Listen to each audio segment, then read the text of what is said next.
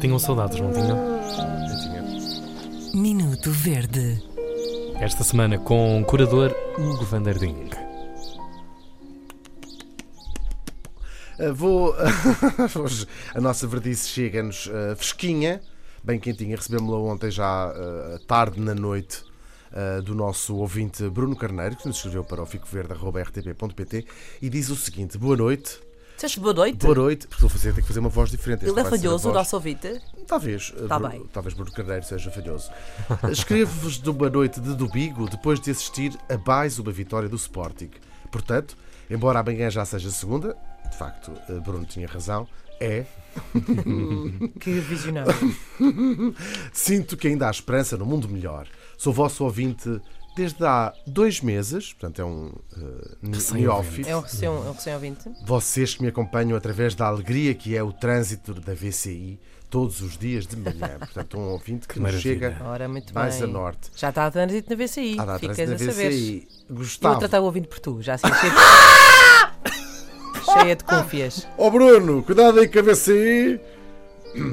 Gostava de partilhar convosco algo que me deixa solenemente verde, que é pessoas que anunciam o que vão dizer. Tipo o quê? Vou-te Tipo contar. assim. Uma vez tive um colega de trabalho que, já sendo tremendamente chato, saía-se com uns. Então vou-te fazer uma pergunta.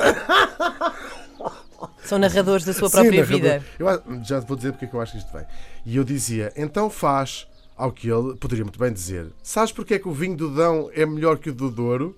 E então eu tinha. eu- Então vou-te explicar. Tu dizes dizia- não. E eu dizia, então explica lá. Espero não estar sozinho no desdém este flagelo. Fico verde. Grande abraço e boa semana. Bruno Carneiro. Bom, o que eu acho é que o homem já tem razão.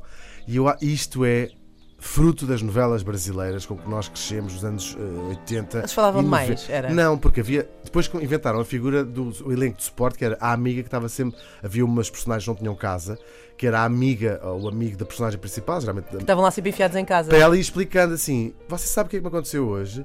Vou ligar, não sei o quê. Mas antes de haver essa, essa amiga, as personagens falavam em casa sozinhas e, e estavam a descrever o que é que iam fazer a seguir.